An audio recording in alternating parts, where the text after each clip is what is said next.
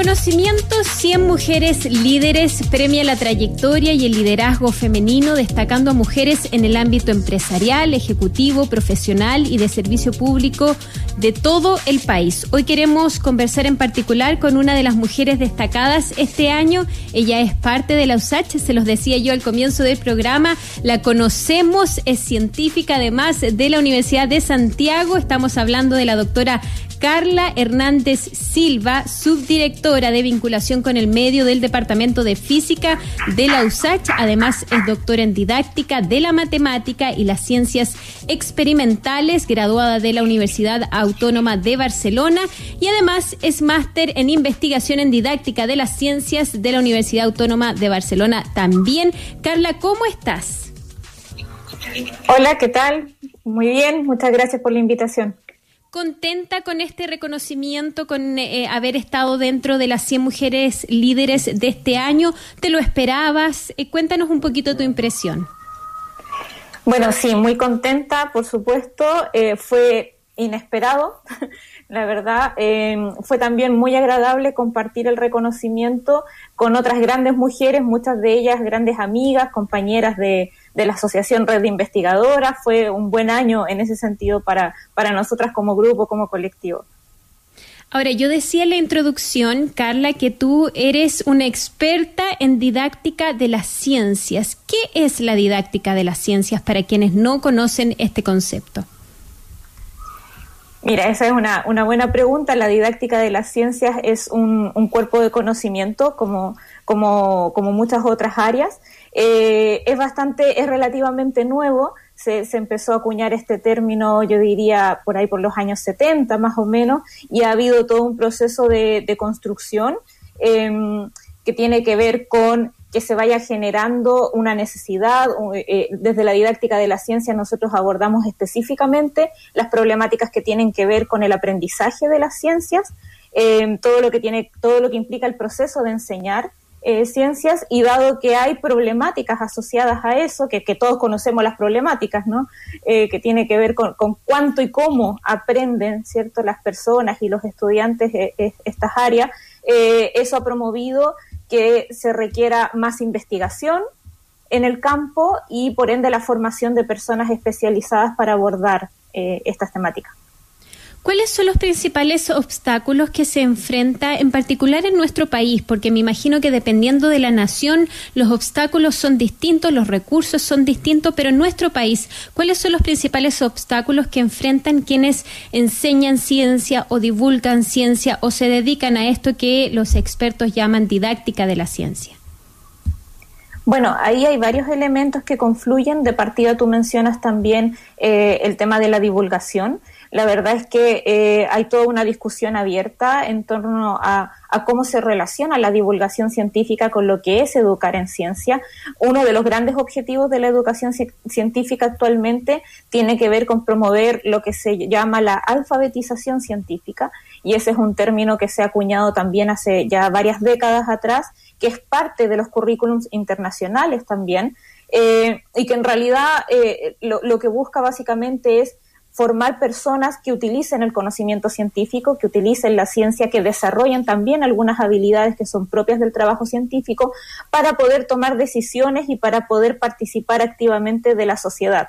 ¿no? Por ejemplo, actualmente con todo lo, con todo lo que ha sido la pandemia se ha visto mucha esa necesidad de que las personas puedan tomar decisiones respecto a cosas esenciales como el cuidado, la prevención, eh, toda la discusión en torno a las vacunas, por ejemplo. Entonces, desde la didáctica de las ciencias, promovemos por supuesto, que la educación científica tenga ese fin, ¿no? que las personas puedan aprender la ciencia para usarla. Y desde la divulgación científica también se promueve el acercar el conocimiento a las personas, pero no son necesariamente eh, los mismos objetivos, ¿no? Eh, desde, la, desde la educación hay un compromiso con el aprendizaje y desde la divulgación podríamos decir que el compromiso está más con la comunicación, con el acercar eh, estos contenidos en espacios también no necesariamente formales, ¿no? Entonces, eh, Carla, ¿cómo podemos eh, pasar, y, me imagino que aquí pueden haber recomendaciones para los profesores, de simplemente educar ciencia y en ello simplemente entregar contenidos y tratar de que los estudiantes, por ejemplo, sobre todo ahora en pandemia, traten de eh, absorber la mayor cantidad de contenidos y entender la mayor cantidad de conceptos cuando las circunstancias son bastante diferentes y adversas en muchos casos? Entonces, ¿cómo pasamos de simplemente traspasar contenido y enseñar a también provocar el interés que los niños, niñas, adolescentes e incluso adultos se interesen por la ciencia y entiendan que en definitiva les puede ayudar para tomar decisiones en la vida. Sí, ese es un tema muy interesante porque en realidad eh, em, se busca que la motivación y el interés por la ciencia sean parte de los objetivos que persigue la propia eh, educación científica. Es decir, no esperamos que las personas aprendan ciencia porque ya están motivados a hacerlo. O sea, la motivación, el interés es algo que tiene que surgir en la medida que se familiarizan con estos temas. Pero creo que reducir lo que es la educación científica a solo una transmisión de contenidos es dejar fuera un montón de eh, procesos que, que, son importantes, que ocurren dentro del aula, que tiene que ver con la interacción, por ejemplo, entre los pares, que tiene que ver con el desarrollo de habilidades, como decía antes, que son propias del trabajo científico, lo que tiene que ver también con la argumentación, por ejemplo, desarrollar pensamiento crítico y otro tipo de habilidades como la comunicación, ¿cierto? Que, las, que, todas las personas, que, que, las estudiantes, los estudiantes eh, puedan comunicar sus ideas, expresar sus ideas, generar buenas preguntas, entonces hay un montón de procesos ahí que no tiene que ver netamente con un contenido, se, desarrollan en torno a un contenido en la medida que ese contenido se puede utilizar. Y creo que hoy en día, eh, en el, marco de, esta contingencia, las clases de ciencia y los profesores de ciencia han tenido un papel fundamental en poder no solo educar a, los estudiantes, sino que también en cómo podemos llegar a través de nuestros estudiantes a las familias y, y de cierto modo combatir también cierta desinformación ¿cierto? Que ha sido muy propia eh, de, esta época, eh, todas estas noticias falsas, ¿no? Que aparecen de repente. Em, en ese sentido, creo que los docentes han tenido un rol, un rol muy importante dentro de esta, de esta pandemia. Está considerado dentro del currículum de los estudiantes en las distintas etapas ¿no? de su desarrollo educativo todo esto de desarrollar un pensamiento crítico, esto que tú nos estás contando de que no solo en el fondo es, esperar que los alumnos y estudiantes estén interesados en aprender ciencia, sino que interesarlos. ¿Está todo eso actualmente considerado en el currículum? Esa es una pregunta difícil. la verdad es que el currículum científico eh, ha estado sufriendo cambios y actualizaciones eh, constantes, digamos. No, no tenemos en este momento un, único, digamos, eh, currículum porque se ha ido actualizando por niveles. Em, pero en algunos de estos, de estos currículums y de algunos de estos materiales tú encuentras eh, este tipo de nociones que eh, están presentes, ¿no? De hecho, la última actualización que se hizo para tercero y cuarto medio específicamente promueve muchísimo el trabajo, eh, por ejemplo, en torno a proyectos, ¿no? Lo que es el desarrollo de proyectos. Y desarrollar proyectos no lo puedes concebir de otra forma que no sea con el trabajo en equipo, con la comunicación de información, el análisis, la síntesis, el desarrollar argumentos, etcétera. Entonces, en ese sentido, aunque no se, aunque no se diga expresamente o literalmente, eh, el desarrollar ese tipo de actividades en el aula de todas maneras conlleva un, proceso de, de desarrollo de habilidades y de competencia científica. Estamos conversando con la doctora Carla Hernández Silva, quien es subdirectora de vinculación con el medio del Departamento de Física de la USACH, a propósito de su reconocimiento dentro de las 100 mujeres líderes de este año y dentro de la descripción que aquí que ahí se detalla eh, de por qué en el fondo eh, recibiste este reconocimiento, Carla dice que desde marzo has brindado charlas y talleres a los docentes de ciencia que requerían herramientas concretas consejos e ideas para sus clases virtuales y que además coordinas desde 2019 la red de aprendizaje activo.